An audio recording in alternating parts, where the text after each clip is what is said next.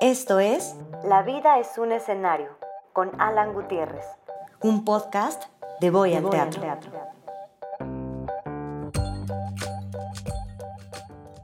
Muy buenos días, tardes o noches tengan todos ustedes. Mi nombre es Alan Gutiérrez y les doy la bienvenida a una emisión más de La vida es un escenario el podcast de Voy al Teatro, en el que, como han estado viendo a lo largo de estos episodios, platicamos con creadores, con creadoras, con agentes que están haciendo la diferencia en sus estados, que están aportando a la cultura escénica de nuestro país a través de distintos proyectos, eh, foros, festivales, justo lo que es notable dentro de cada uno de nuestros estados, porque como ya lo hemos dicho aquí, hablar de la escena nacional es hablar de la escena local.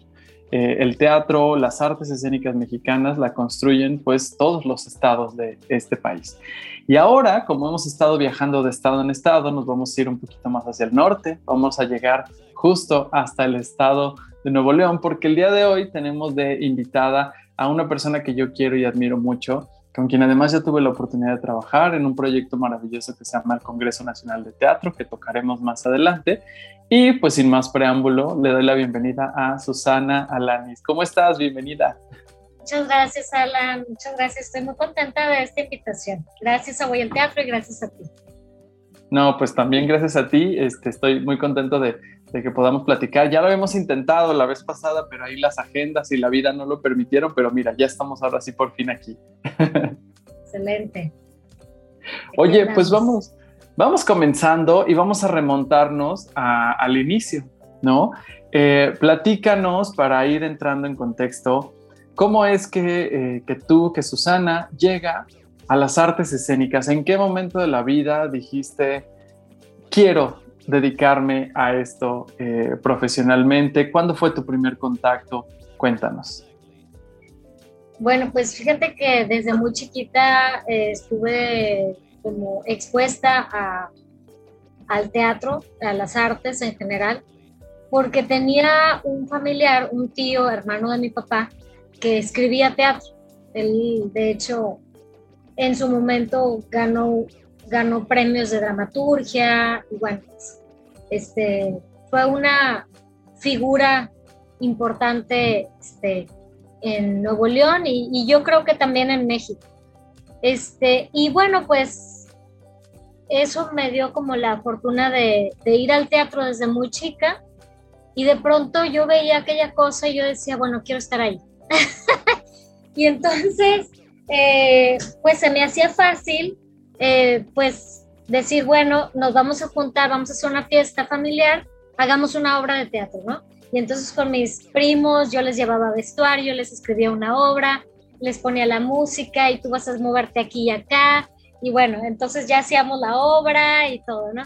Entonces ya desde ahí como que yo traía esta onda de, eh, no sé qué es esto, pero me encanta. Y creo que hay una, un momento como muy clave eh, que a lo largo de los años como he, reflexionado sobre el tema y, creo que reconozco ese momento como, como, como algo que me marcó en, en mi vida y que fue justamente al ver una obra de teatro eh, de mi tío eh, Guillermo Alanís. Em, es una obra que se llama Vamos al Circo y es para toda la familia. Pero resulta que en esa obra eh, mi tío puso el, nombre de los personajes de, sus, de su obra, era el nombre de sus sobrinos. Entonces, mi nombre estaba ahí. Uno de los personajes tenía mi nombre y yo ya sabía que iba a pasar eso, pero no sabía qué personaje iba a ser. Entonces, eh, viendo la obra, yo escuchaba los nombres de mis primos y de mis hermanos y yo, es que ¿cuándo voy a salir yo? ¿Cuándo va a salir mi nombre ahí, no? Porque era una cosa de estar ahí y no estar ahí y eh, como si creo que él ni siquiera se dio cuenta de la trascendencia de ese acto, este, pero para mí fue eh, fue algo importante. Eh, al final del día, bueno, más bien en el momento de la obra me doy cuenta que eh, el personaje que tenía mi nombre era una domadora de caballos. y entonces fue así como, ¿Qué tal? Y, y, era una mujer altísima, hermosa, con un vestuario blanco impresionante, con aquel eh, sombrero. Y, fue para mí como, como decir, ahí estoy, pero no estoy. Y justo en ese momento creo yo fue eh, cuando yo dije, eh, yo quiero hacer eso. yo quiero estar ahí en serio, o sea, yo, yo, mi cuerpo ahí, no solamente mi nombre. Cuando empiezo, cuando, cuando aparece la, eh, la pregunta de qué vas a estudiar, para mí era muy claro que yo iba a estudiar teatro. Y meses antes de tomar ya la decisión final y de entrar a la facultad, por una, yo creo, yo le, yo creo que es como una, un regalo del destino porque creo que es un regalo todos los aprendizajes. Em, me contrataron en una empresa, tenía 17 años, ¿cómo, ¿cómo me contrataron? Yo no sé, simplemente me contrataron en una empresa como para hacer una especie de servicio social para dirigir una obra de teatro con 36 niños chiquitos, con 36 niños más o menos entre 4 y 13 años. Este, y, la íbamos a presentar en una, eh, bueno, quien no conoce Monterrey, dentro de Monterrey existe Fundidora, el Parque Fundidora, y dentro del Parque Fundidora existe un gran centro de congresos y un gran, centro de eventos eh, que es, es Intermex. Entonces, dentro de Sintermex iba a haber un evento grande eh, de exposiciones en donde íbamos a presentar esta obra. Yo no sabía cuál era el objetivo de presentar esta obra, a mí nada más me dijeron, eh, eh, tú escribes, tienes obras, vamos a hacer esta obra, la este, dirige a los muchachos, a los niños y listo, ¿no? Y durante un mes y medio más o menos estuve trabajando con estos niños. Me topé con ciertas eh, ideologías o maneras de ver el teatro que no me gustaron. Em, incluso me, me confrontaron con ideas que yo tenía y me hicieron querer tener un break del teatro. Entonces decidí irme a estudiar artes visuales. Em, así como para no hacerte el cuento tan largo, eh, salí, o sea, de esta experiencia aprendí bastante, pero sí llegué hasta el hospital de gastritis, este, em, fue mi primera confrontación con adultos que nada más estaban pensando en dinero, em, porque para mí el teatro era más que solamente dinero, o sea, para mí yo no pensaba en, el, en la relación economía, economía-teatro, ¿no? Em, en fin, me voy a estudiar artes visuales porque eh, había una carrera dentro de artes visuales que se llamaba lenguajes audiovisuales, producción de lenguajes audiovisuales.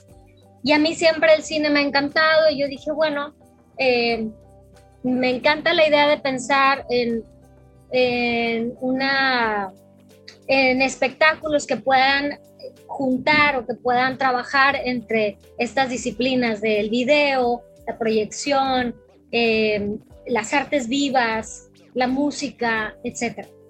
Y, de pronto, viendo desde las artes visuales el tema del performance, mm, como que me llamaba muchísimo la atención, pero también era, era un área tan poco explorada por mí que me hacía sentir como si estuviera en un vacío y no supiera ni siquiera cómo empezar a crear algo, una pieza de performance, por ejemplo. Se me hacía algo tan, tan libre que yo no sabía qué hacer con tanta libertad.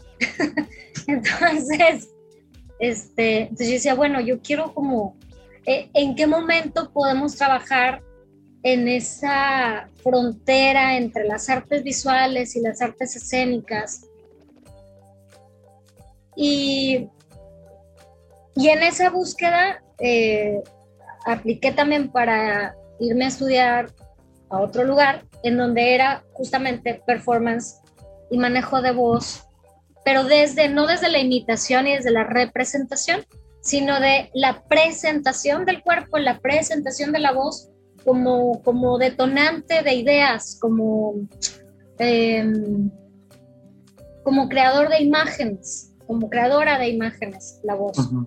En esto que nos platicas, pues podemos ver como un camino como muy amplio, digámoslo, pero en un periodo de tiempo muy, muy corto, ¿no? O sea, creo que te fue tocando vivir esto como en un periodo muy, muy corto, este, y te preguntaría ahora, tras vivir eso, ¿no? Y tener estas experiencias de poder ir a Nueva York, a Austria, y bueno, además de, de, lo, eh, lo que comenzaste a estudiar allá en Monterrey, justamente pensando en lo local, ¿cómo fue comenzar a trabajar eh, eh, con todo eso en una ciudad como Monterrey? ¿Cómo podríamos describir qué te fue a ti y cómo es hacer artes escénicas en Monterrey? Monterrey es una ciudad muy hermosa, pero a la vez es muy desértica en todos los sentidos. No solamente nos falta agua, literalmente, eh, sino nos falta poesía, nos, nos falta creación. Y lo digo porque eh, yo creo que nos falta también libertad. De pronto somos, somos una ciudad, eh, nos dicen, bueno, se dice de Monterrey que hay mucha doble moral, se dice de Monterrey que, em, que hay eh, mucha eh, como apatía por las artes. Y bueno, ¿Qué es lo que pasó? Que yo salí de la, de la facultad y no sabía qué iba, qué iba a trabajar, cómo iba a trabajar, dónde iba a trabajar, porque pues yo quería hacer teatro y yo no sabía qué es lo que hacían las personas que querían hacer teatro. y quería hacer performance y quería escribir y quería producir y bueno. Y pues se me ocurrió em, mandar currículum a escuelas que, pues, como maestra de artes, ¿no? Y de, y de teatro, en, todo caso. En esa época, por ejemplo, había niños que de pronto me decían, pues que había muchos niños eh, como muy abandonados, ¿no? Por sus familias. Eh, pues precisamente por esta cultura del trabajo y, esta cultura de, bueno, mijito, te quedas todo el día en la escuela y salían hasta las 6 de la tarde los niños del colegio. Pónganse a hacer tarea, este, y de pronto ya hasta las 10 de la noche a veces los veían y, convivían con, ellos, y a veces no. Había papás que se la pasaban de viaje, había papás que no estaban presentes. Eh,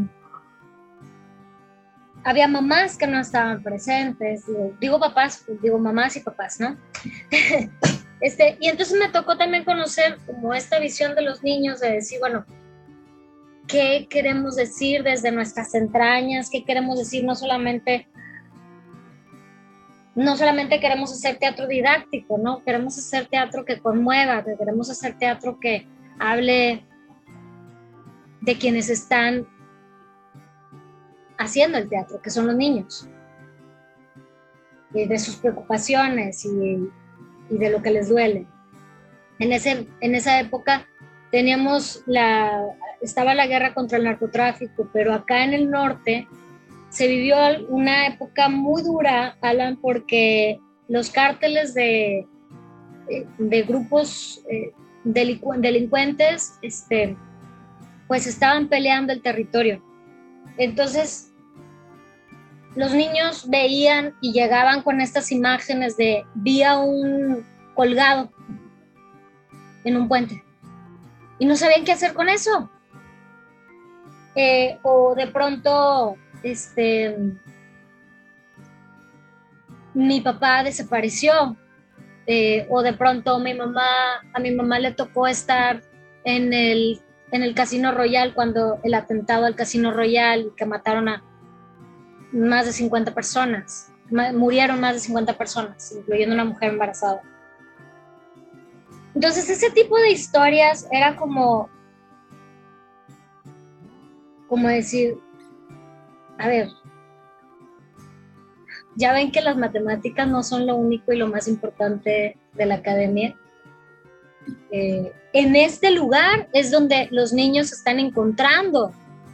En este lugar es en el que los niños están sacando estas imágenes que no pueden sacar de otra manera. Y te decía también que, bueno, hacer artes, hacer, participar en el teatro acá en el, norte del país, específicamente en Monterrey, es la pregunta obligada es, ¿de qué escuela vienes? O vienes de artes escénicas o vienes de la eh, escuela de la escuela de teatro, filosofía y letras. Esas dos, no hay más.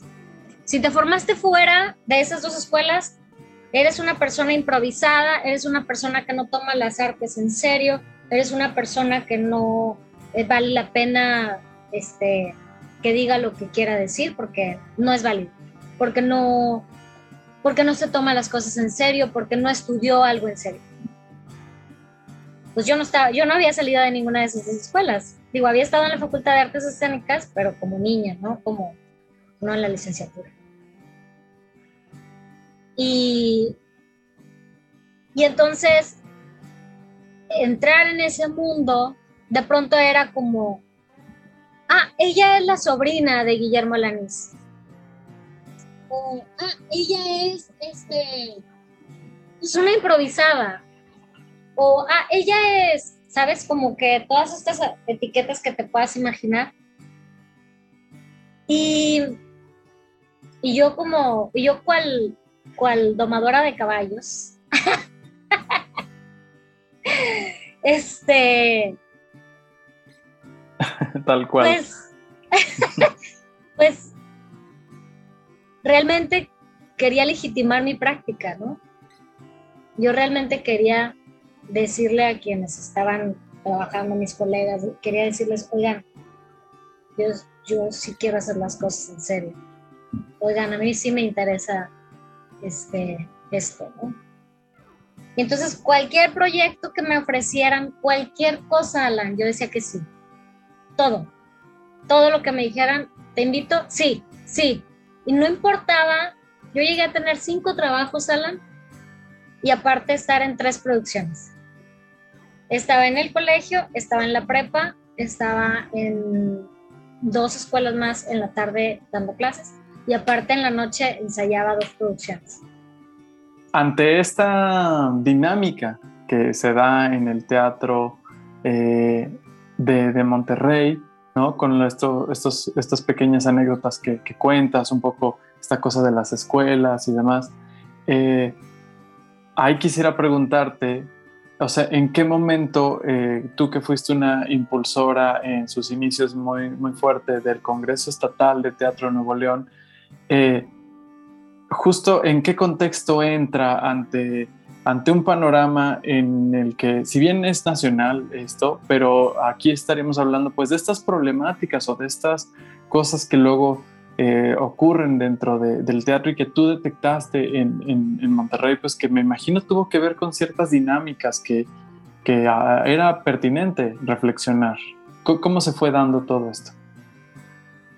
justamente después de que terminó la maestría y ya, bueno, yo ni siquiera me quería graduar porque no quería escribir tesis, este, pero pues de pronto ya me estoy, ya estoy estudiando mi tesis y de pronto me empiezo a dar cuenta que hay muchas problemáticas y que incluso hay problemáticas que ni siquiera eh, nos estamos dando cuenta que existen y, y, que pareciera que alguien tiene que hacer algo al respecto, porque si no, no, no se van a mover las cosas.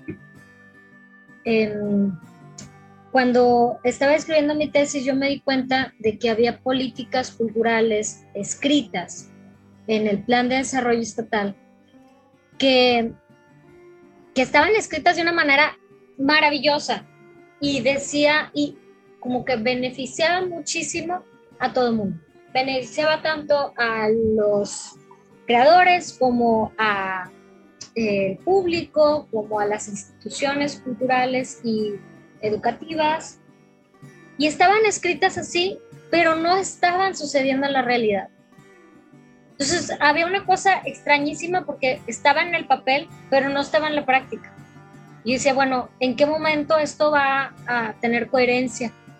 Y en 2016 me toca ir a la Muestra Nacional de Teatro como becaria. En ese año, Andrea Salmerón, dentro del segundo Congreso Nacional de Teatro, em, dijo algo que nunca se me va a olvidar, dijo, aquí está muy padre lo que estamos platicando, pero no es real. Esto no representa las problemáticas del país. Y, y no las representa porque somos puras voces del centro. Y si yo quisiera hacer la invitación a todas estas personas que están de otros estados para que pensaran las problemáticas de, de su localidad y que en un futuro pudiéramos, que podamos dialogar realmente de las problemáticas que implican las condiciones laborales de los creadores escénicos del país. Y pues yo me tomé esa tarea súper en serio.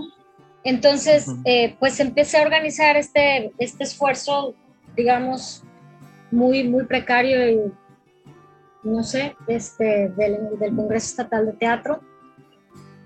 Y yo dije, bueno, no, ah, y, para esto dije, bueno, ¿cómo vamos a identificar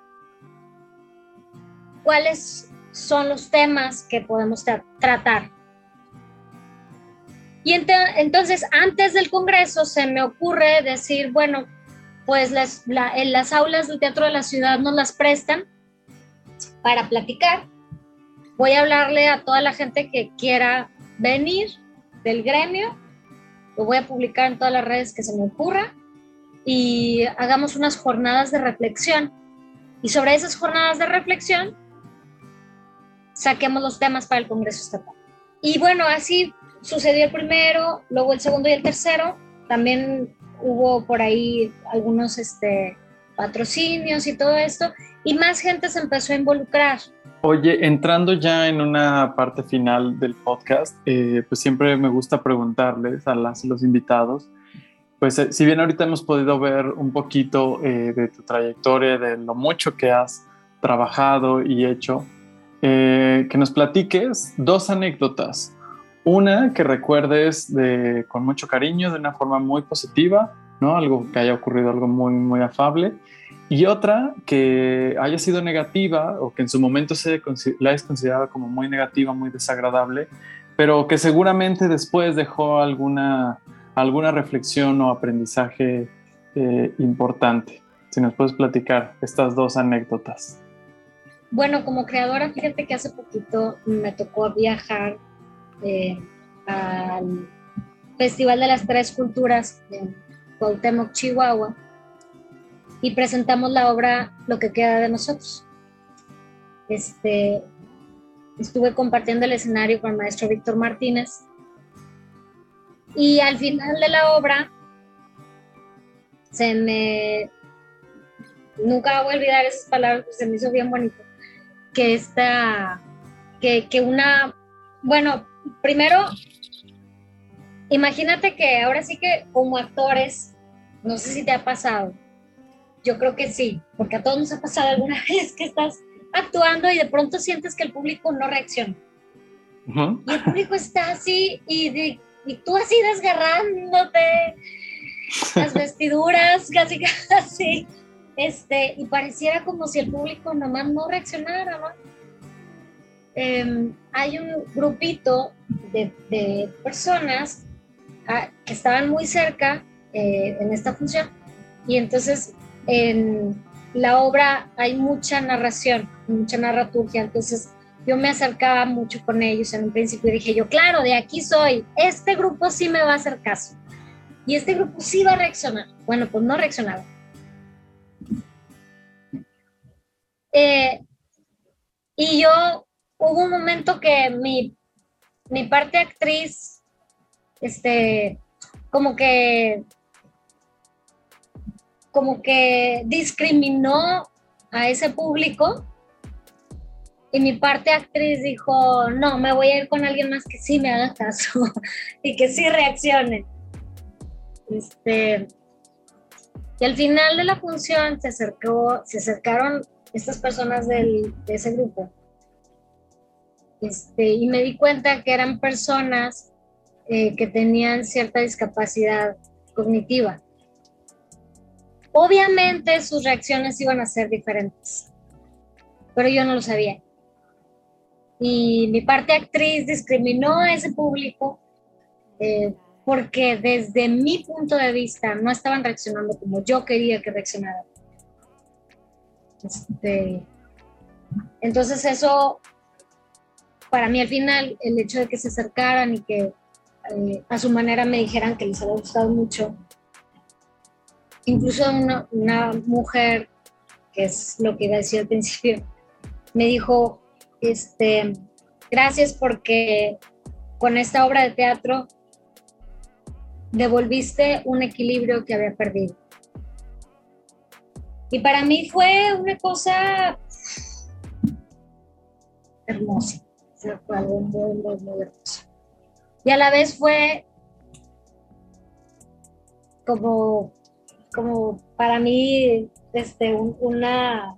Como agua fría. Un balde de agua fría, ajá, porque, porque yo misma había discriminado a ese público cuando cuando al final estaban igual de atentos, estaban igual de, receptivos. Y bueno, hasta a lo mejor hasta más de lo que yo me podría haber imaginado. Esa es una este, anécdota, ya fue muy larga, no sé si quieras otra, si hay tiempo o no. bueno, esa, este. esa, esa, podría incluir las dos, ¿eh? es la primera vez que, que, no, que me dicen una, que pueda tener ambas dos. Entonces, sí, porque claramente te dejó, o sea, te dio una sensación muy, muy cálida, ¿no? El que se hayan acercado, que te hayan compartido eso, pero pues tú sabías también lo que habías hecho mientras estabas actuando, que si bien no agrediste a nadie, pero entiendo perfectamente cómo luego uno se puede sentir mala persona por eso. Sí, totalmente. Oye, este, pues justamente ya en, el cierre de, este podcast, pues si nos puedes este, compartir tus redes sociales, donde la gente este, que quiera contactarte, que quiera escribirte, que quiera este, a lo mejor este, hacerte llegar alguna pregunta, comentario, donde la gente puede eh, seguirte y contactarte a través del de, internet. Pues mira, mi correo es susi S-U-S-Y, alanis con S, arroba gmail.com. Y pueden buscarme por Facebook, igual como Susi Alanis, o en Instagram como alanis.susi. La verdad es que no subo muchas cosas, sobre todo eh, como que de pronto me acuerdo y de repente no, y entonces es como, pues sí, como que me falta un poco más de actividad en mis redes sociales, pero encantadísima de, dialogar este, con, con, quien, con quien quiera dialogar. Entonces, este, si me quieren mandar un correo o un inbox este, en Facebook o, por Instagram, gustosa lo responderé.